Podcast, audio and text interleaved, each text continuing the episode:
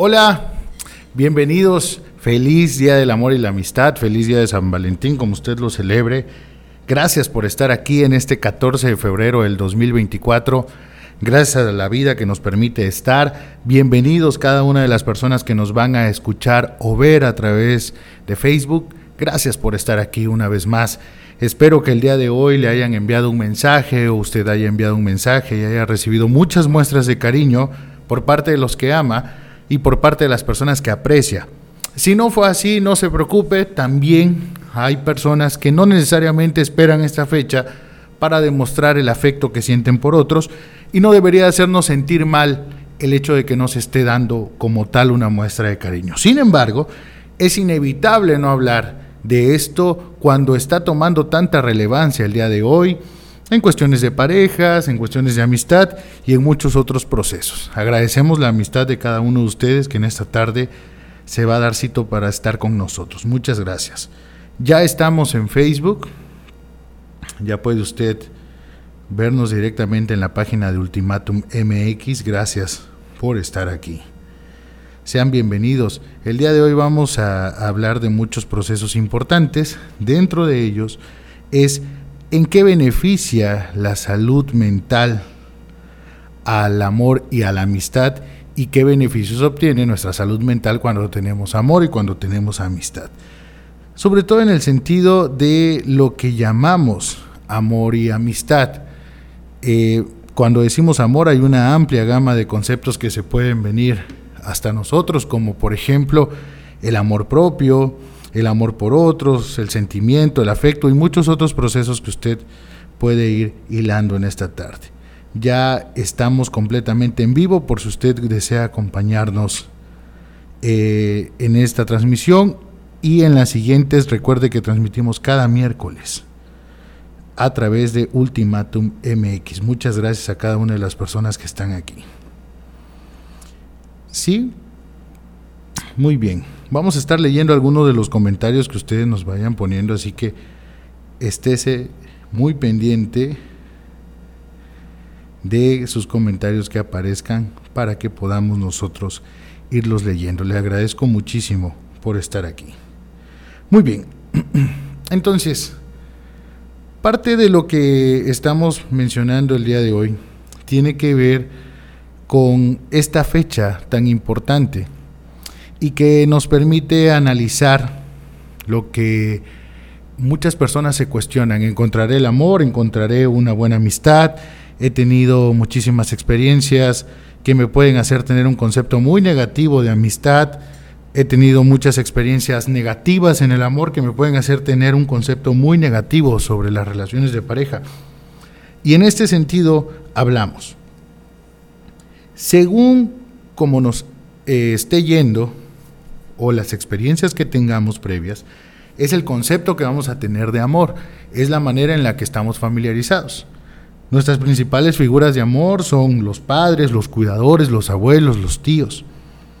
Pero en el momento en que nosotros comenzamos a relacionarnos con otras personas, es evidente que ponemos en práctica todos los recursos afectivos que tengamos a la mano. Y estos recursos afectivos se componen de nuestra historia personal y de cómo nos ha ido. Ejemplo, el desempeño de una persona en una relación tiene que ver mucho con la manera en que las personas alrededor y responsables de su crianza se comportaron. Papás, abuelos, tíos, la cultura misma. En México no me dejará mentir que tenemos una cultura un tanto expresiva y muy relacionada con el sensacionalismo. Algo que ha hecho muy popular son las novelas, los programas de TV y diversos contenidos que nos permiten visualizar la forma en que nos relacionamos incluso hasta como un fenómeno social de interacción. Entonces, es un proceso muy complejo en el que participan diversos factores. Por hablar de algunos, la familia es el componente principal para que el ser humano tenga una idea de amor e incluso una idea de amistad. Y en este sentido hablamos porque ¿Cuántos somos leales con nuestras amistades? ¿Cuántos somos leales con nuestras parejas? Se ha dado diversos fenómenos en la vida diaria e incluso muchos de nosotros no hemos sido buenas parejas, no hemos sido buenos amigos. Y por qué no decirlo, ni siquiera hemos eh, realizado una forma asertiva de transmitir el afecto. Porque estamos llenos de miedos, porque estamos llenos de rencor, porque estamos llenos de malas experiencias, porque hemos visto las relaciones como una oportunidad para llenar vacíos. Y entonces perdemos de vista todo lo que implica. Perder de vista todo lo que implica una persona nos puede llevar a equivocarnos de maneras eh, estratosféricas, en el sentido de que podemos perder de vista a quien tenemos enfrente y por evitar engancharnos o por miedo a que nos lastimen, podemos dejar pasar la oportunidad de estar con una persona increíble. Mencionar esto evidentemente nos lleva a, los estilos de apego. Pero para no perder el hilo de inicio, nosotros decíamos que hay amistades y hay relaciones que pueden aportar a nuestra salud mental. Y en este sentido también lo hablamos desde la connotación positiva y negativa. ¿Por qué es tan importante? Bueno, porque toda la idealización y todas las expectativas que colocamos sobre una persona nos pueden, nos pueden llevar a tener muy buenos o malos resultados. Uno de ellos es que le entreguemos mucha confianza a alguien que nos va a defraudar. Otra de ellas es que realicemos toda una serie de idealizaciones en torno a una persona que apenas conocemos, pero que nuestra propia necesidad nos lleva a idealizarlo. Les voy a poner un ejemplo. Esto tiene que ver un poco como si pusiéramos la metáfora de, de una persona que atraviesa un desierto. La persona que atraviesa el desierto puede tener muchísima sed a causa del desgaste que implica estar en medio del desierto. Este desgaste le puede llevar a una necesidad de tomar cualquier tipo de líquido. Y si prueba un poco de agua después de un tiempo de tanta sed, es muy probable que no distinga lo saludable incluso el sabor que le pueda proporcionar el líquido que está ingiriendo, porque es su necesidad la que está predominando. Lo mismo sucede cuando tenemos carencias. Nosotros podemos llegar a un punto en el que confundamos la compañía de alguien con amor, el buen trato de alguien con amor o incluso las actitudes violentas de alguien con protección.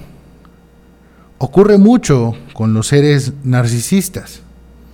Y hablamos de que entre nosotros pueden haber este tipo de figuras.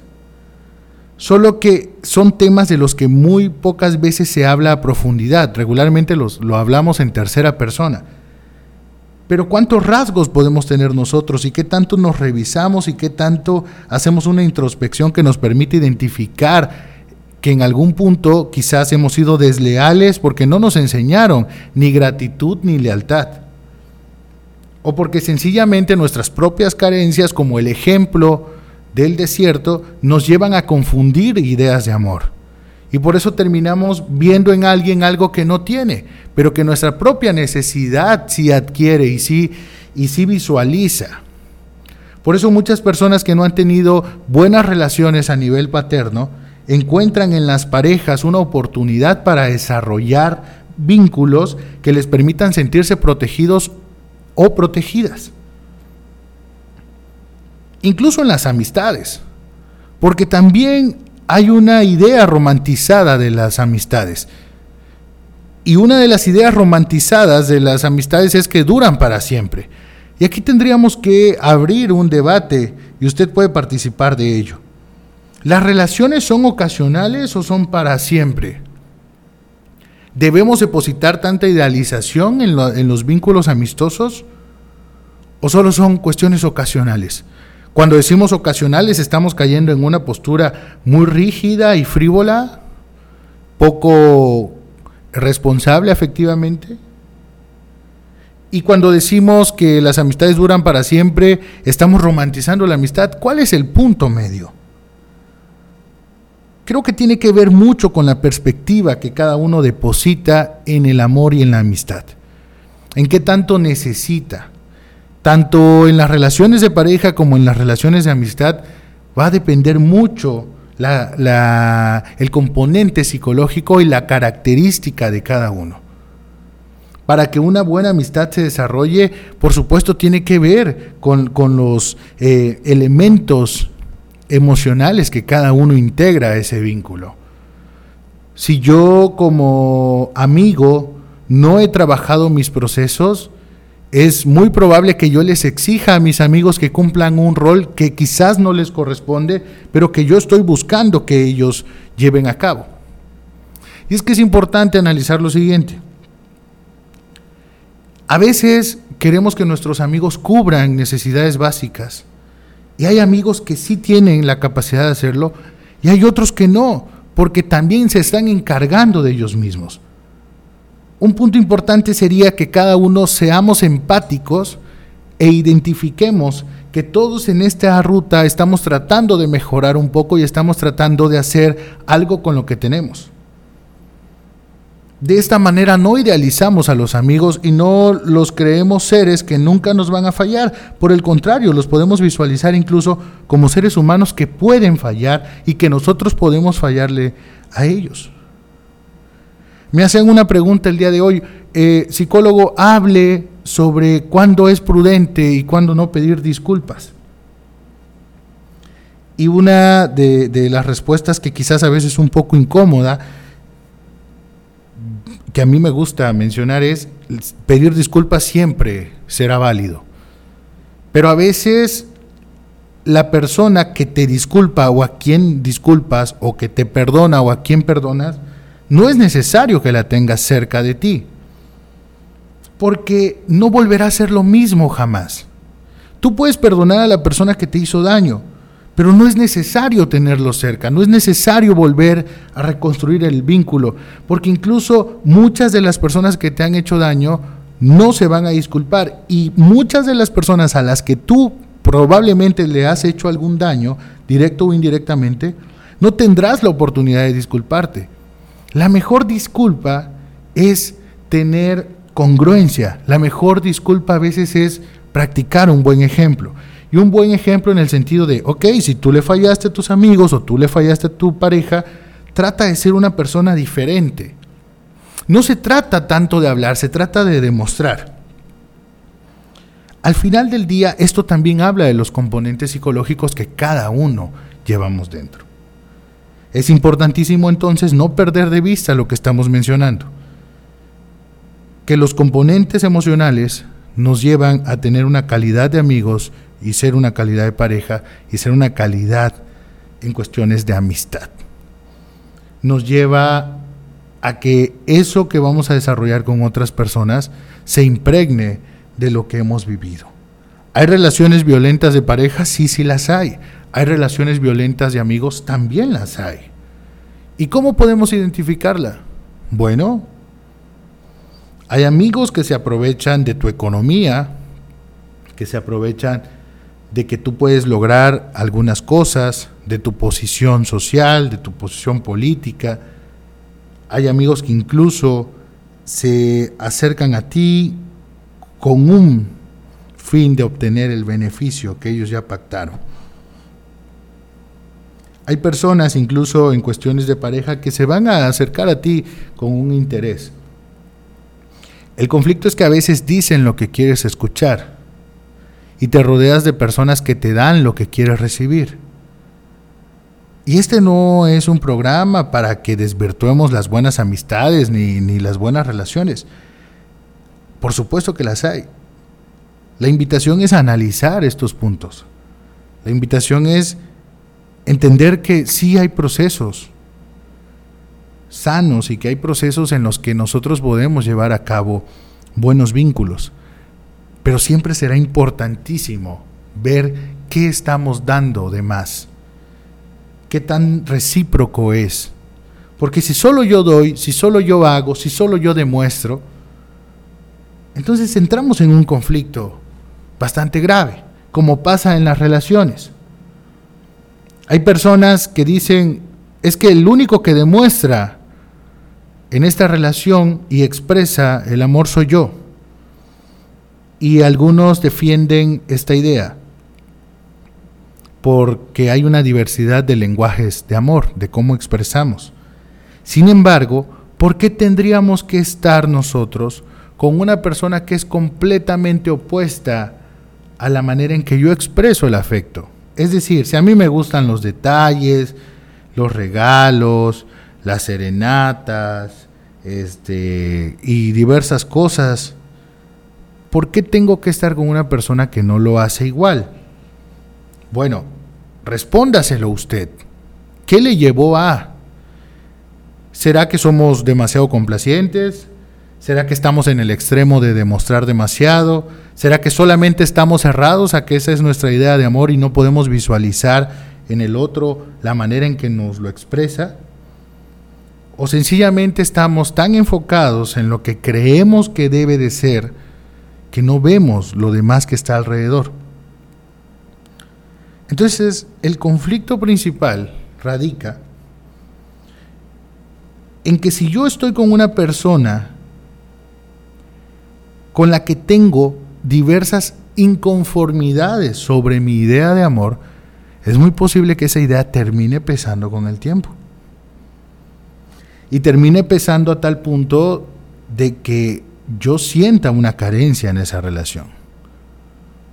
Por eso es importante que revisemos intereses afines que tengamos cosas y cuestiones en común, que no nos dejemos llevar por la emoción y estemos con una persona que es completamente distinta a nosotros, porque si no sabemos tolerar la diferencia, se nos va a hacer muy difícil. Si yo sé tolerar la diferencia y sé distinguir entre lo que yo doy y entre lo que el otro da, voy a compaginar muy bien. Pero si yo estoy casado con una idea de amor, tampoco está mal. Mientras estén resueltos mis problemas, tampoco está mal decir, bueno, quiero una pareja detallista. Al final de cuentas es cuestión de interés.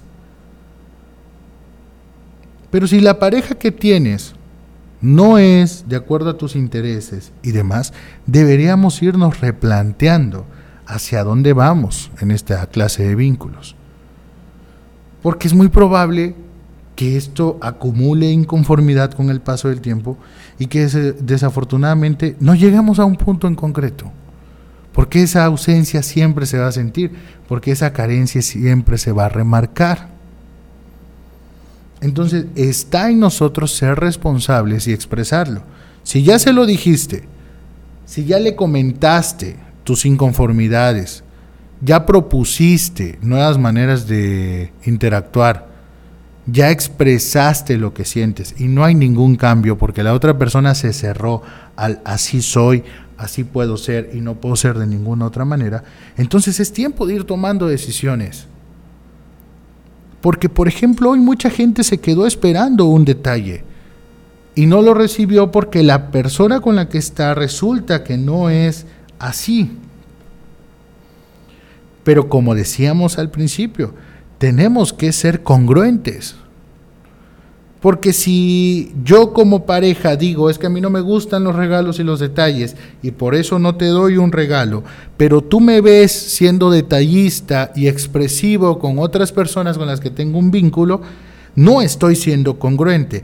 ¿Qué me, qué me hace y qué te hace diferente a ti como para que yo no pueda expresarte el afecto de esa manera? Sobre todo cuando tú me lo demandas. Es importante que no nos dejemos llevar por la emoción y que tengamos negociaciones y charlas con nuestra pareja en la que podamos encontrar puntos en común. Y si no lo hay, como dicen actualmente, ahí no es.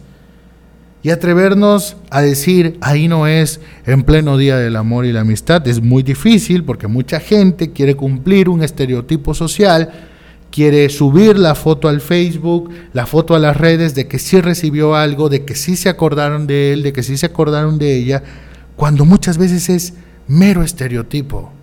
No hay por qué a veces fingir lo que no está. Nos engañamos a nosotros mismos. ¿De qué sirve que me dé un regalo hoy si el resto del año me la paso peleando y me la paso teniendo una relación sumamente conflictiva? Si lo vemos desde, la, desde el punto constructivo, podemos decir, ok, está haciendo algo, esto podría ser el punto de cambio.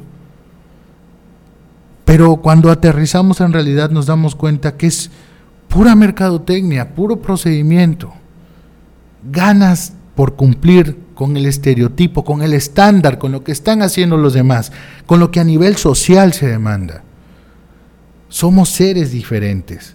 Si a usted no le dieron nada hoy, no pasa absolutamente nada. Es un día común y corriente como cualquiera. El significado se lo damos nosotros. Lo que ocurre es que muchas veces los seres humanos tenemos demandas y exigencias que son de los demás. La mamá que nos dice, ya necesitas casarte, ya necesitas tener tu familia, ya necesitas hacer esto. Porque el amor no es de el 14 de febrero, es de todos los días. Y no sirve de nada que hoy subamos una foto en la que nos vemos espléndidos y nos regalaron un oso de dos metros, si el resto del año vamos a pasar teniendo una relación pésima. Esto tiene que ser en términos reales. No sirve de nada que hoy yo cene con un amigo del que hablo mal. No sirve de nada que yo hoy le regale algo a mi amiga de la que con las demás personas incluso me conjugo para hacerle daño. No solo es mercadotecnia, tiene que ser real. Así que agradecemos a cada una de las personas que estuvieron, ya se nos fue el tiempo. Pero si usted quiere saber más de este tema, sígame en mis redes sociales. Estoy en Facebook como psicólogo Gregorio Camacho, en TikTok y en Twitter síganme por favor, ahí subimos contenido y todos los miércoles en punto de las 6 de la tarde estamos aquí en Ultimatum para hablar de salud mental. agradezco mucho por haber estado, gracias a las personas que se conectaron, a los que van a ver el programa en repetición, se los agradezco mucho también. Les veo la siguiente semana en punto de las 6 de la tarde. Soy Gregorio Camacho. Feliz día del amor y la amistad. Feliz día, pero que sea un día a la vez todos los días, no solo el 14 de febrero. Está bien que lo, que lo queramos conmemorar, que lo queramos celebrar, pero si no lo celebramos y si no fue una situación que, en la que hayamos estado relacionados, no pasa absolutamente nada. ¿Vale? Nos vemos la siguiente semana. Les agradezco mucho. Ha sido un gusto estar con ustedes. Chao.